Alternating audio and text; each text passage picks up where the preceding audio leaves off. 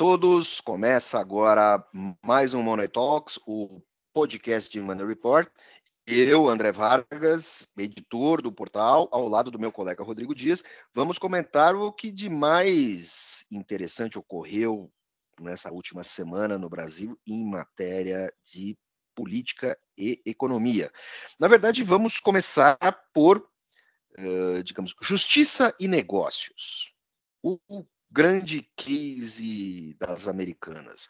O que, o que está surgindo agora nessa conversa? Em primeiro lugar, um terceiro elemento nessa discussão, um terceiro elemento necessário, que é a intervenção da justiça trabalhista brasileira para preservar, tentar preservar os 40 mil empregos uh, uh, da rede americanas que está aí pedindo recuperação judicial, mas que essa situação toda criou um imbróglio tal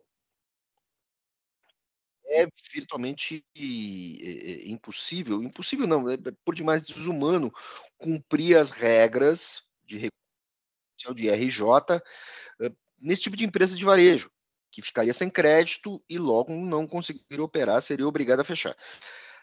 A justiça já determinou que as unidades alugadas, os imóveis alugados pela rede Americanas não podem sofrer despejo ou, ou reintegração, posse, qualquer coisa do gênero. Porque o objetivo é manter o negócio funcionando para que os funcionários continuem recebendo até esse imbróglio todo ser superado. Na esteira de tudo isso, Rodrigo, você pode falar, como é que fica a questão dos controladores, dos controladores, principalmente os controladores qualificados da 3G Capital. É, André, a, a verdade é que nesse final de semana o que está repercutindo mesmo, que os, os, controladores eles já se pronunciaram que eles vão ter que fazer um aporte, né? É, não tem solução, não tem mágica, e o que causou uma estranheza foi até uma fala do presidente Lula em relação a um dos controladores do grupo 3G, o Jorge Paulo Leman, né, que responde pelo, pelo grupo Ambev, é, que o Lula fez uma declaração, essa seguinte declaração, que o Jorge Paulo Leman, ele era considerado o supra-sumo do empresariado brasileiro e por conta dessa, desse rombo que tudo indica que seja fraudulento, é, ele pode se tornar um Ike Batista. Obviamente, o mercado não viu isso com, uma, com bons olhos, né? E agora resta saber os próximos passos, né? A justiça, a justiça fez algumas diligências.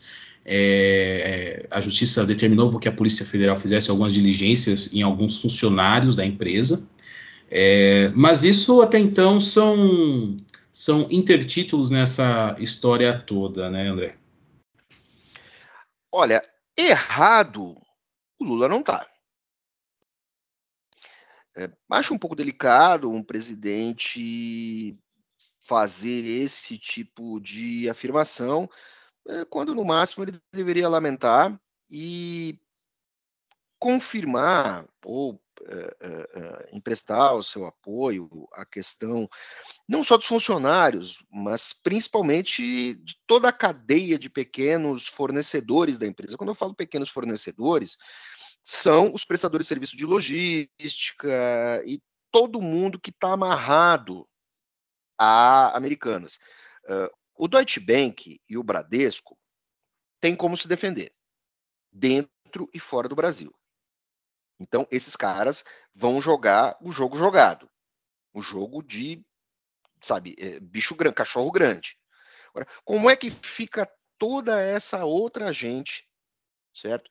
Que, que muitas vezes depende da Americanas. É, é, você vai dizer que é capitalismo e tudo mais, tá, mas espera aí. É, você está um sério risco ali disso cair na vala do crime econômico. Por trás dessa discussão, por trás dessa discussão, é, é preciso também levar em consideração o seguinte: os sócios qualificados, é, de certa maneira, estão se comportando como eles sempre se comportaram no mundo dos negócios. eles estão dizendo que vão fazer aportes, isso é necessário, mas eles estão demorando a sinalizar ao bicho mercado qual o tamanho do aporte quando isso vai ser feito. É histórico, está registrado em livro que uh, a 3G Capital ela demora a pagar, ela mete a faca no fornecedor e torce. Eu conheço, eu conheço gente que assim, teve cinco contratos com a Ambev e em todos os cinco demorou mais de dois meses para receber. Sorte que a empresa era a, a, empresa era sadia e conseguiu lidar com isso porque não era um contrato capital com a Ambev, que é da turma da, do trio da 3G. Então, eles estão se comportando agora com a empresa que eles, que eles eram eh, sócios qualificados, da mesma maneira que eles se comportam com os fornecedores. Que quanto mais tempo você demora para aportar o dinheiro, na prática, menos dinheiro você está botando. É, é, é, interessante isso que você falou, André, que eu vi uma entrevista essa semana do, inclusive do Kaito Maida, do Kaito Maida é, sobre os prestadores de serviço, né? Porque assim, nessa, nessa semana que passou, os ouvintes estão escutando o nosso podcast no fim de semana, é, Americanas ela, ela encerrou o contrato de cerca de 50 prestadores de serviço e desses 50, grande maioria na área da tecnologia da informação, que vão trabalhar o marketplace, enfim, as vendas online e tudo mais. Esses prestadores de serviços, com, com toda certeza, eles têm Americanas como um dos principais clientes. Então, assim, é, esse encerramento de contrato representa o, o, o fim de muitos desses, desses CNPJs. Então, então assim, é, é, uma, é uma reação, é uma, é, uma, é, é uma bola de neve tão grande que no final das contas o maior o, o, mercado às vezes se preocupa mais com, com americanas é, o noticiário é, é, é, o foco é americanas mas o que tem de prestador de serviço é, que está fechando as portas não está escrito. Pera, existe uma existe uma questão existe um, um aspecto da, da, da sua afirmativa é, que é preciso apurar os contratos estão sendo encerrados isso é lamentável isso é lamentável mas contrato é contrato, certo? Os contratos estão sendo pagos. Essas pessoas estão sendo pagas. Esses contratos é, eram com pequenas empresas. Esses contratos configuravam, em alguns casos, com PJs, vínculos empregatícios. É, é, essa, e, assim, o pessoal está recebendo. Porque se você recebeu, infelizmente, sinto muito, Infelizmente, você vai ter que caçar o que fazer. Certo? Agora tem que ver como é que tá, como é que tá a vida dessa gente. Não é só encerrar o contrato. É lógico que os prestadores de serviço e, o, e, o, e, o, e os indiretos vão ser os primeiros a dançar. Agora, como é que você vai fazer isso? Você vai ter que fazer o que a gente chamava de uma reengenharia. Ela corta na carne, sangra, mas as pessoas têm que receber, no mínimo tem que receber. Certo? Então, é, isso é que não está claro. Se o Lula falou, se o Lula não falou, se vai. Assim, quando o Lula fala que ele pode virar Ike Batista, é, ele também está sugerindo que assim, gente pode ir em cana. E bens pessoais podem ser é, é, tomados. No Brasil, de novo, vai ser a quarta ou quinta vez que a gente fala disso. A legislação ainda é muito frouxa, mas para com os negócios internacionais, para com os fornecedores e para principalmente os investidores lá de fora, a conversa vai ser bem outra. E no meio dessa brincadeira é preciso também ter um, um outro detalhe que pode não ser um detalhe chave, porque é preciso entender a natureza desses contratos, mas assim, é, até onde as empresas de auditoria podem ter alguma responsabilidade sobre isso? Era, é, é, é era obrigação da, da auditoria pegar, Talvez não, depende da natureza do contrato. Outra coisa, pegar uma fraude dessas, é, é, assim, olhando o livro, olhando os livros, você demora três ou quatro meses. Mas as auditorias, elas estão dentro das empresas desde sempre. Por que não pegaram?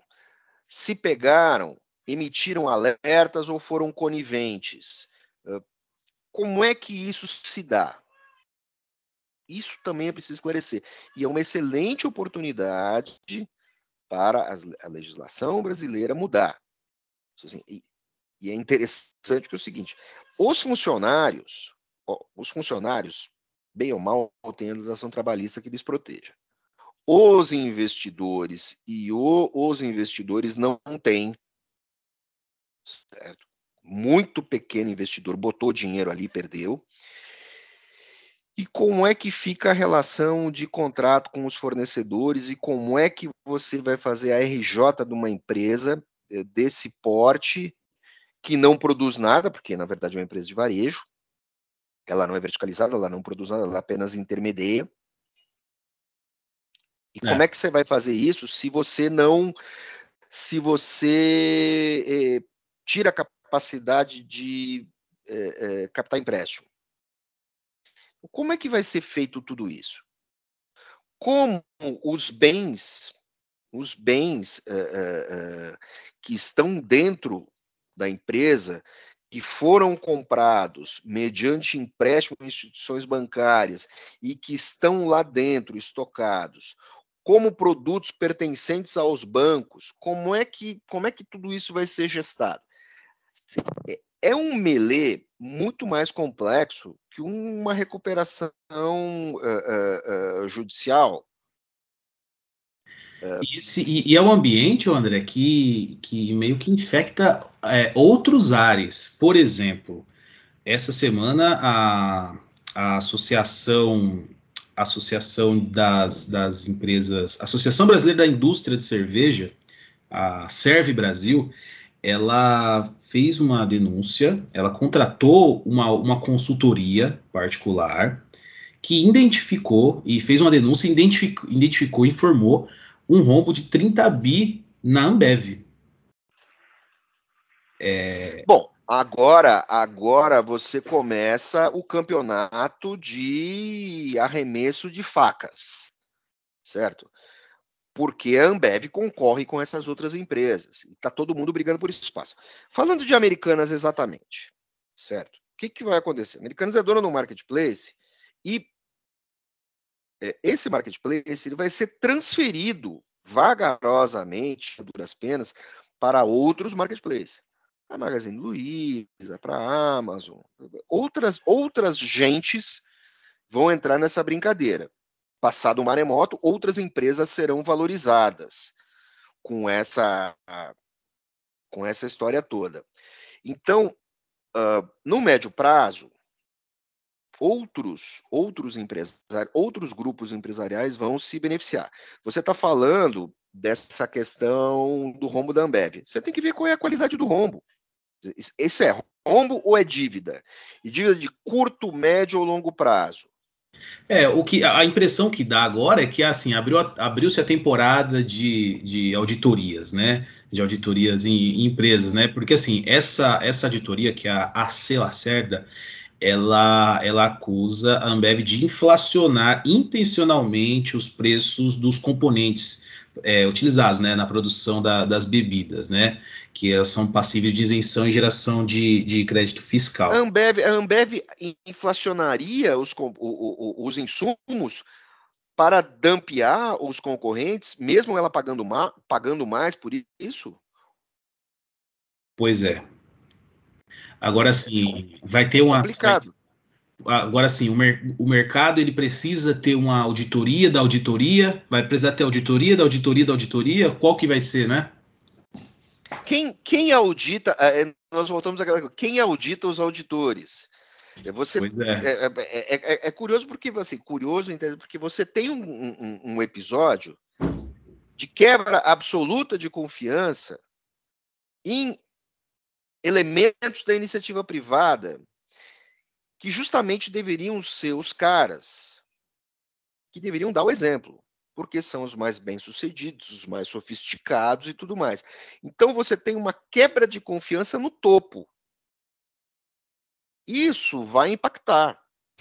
Num momento em que, até há pouco tempo, os investidores estavam procurando bolsa, com muito afinco. O que, que esse pessoal vai fazer? Você vai ter obrigatoriamente menos dinheiro no mercado. Certo? Menos dinheiro num país que tem um baixo nível de poupança. O que que isso é, é, é eu volto a uma das minhas velhas obsessões. Isso vai se refletir em quê? Em mais necessidade de capital externo. Não é, assim, é, é uma história que, ainda que no médio prazo, uh, algum outro empresário de varejo se beneficie, uh, para o bicho mercado, é ruim, é muito ruim.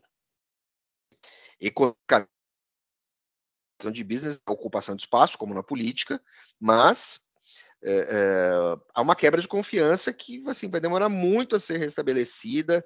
Havia um problema, é, eu acho tão bonitinho, o pessoal vai dizer, havia um problema de cultura tóxica. Cultura tóxica não. Tá com cara de fraude mesmo. Tá com cara de rolo. Os caras esperaram, os caras pedalaram nas contas, esperando não se sabe o quê, porque assim, você não espera a coisa bater 20 bi. A conta toda é 43. Então, é, nós vamos nos é, fazer comentários negativos sobre isso durante algum tempo. Eu acho Para. que sobre o capítulo Americanas, estou aqui e me despeço porque tudo pode mudar. A qualquer momento. Fra...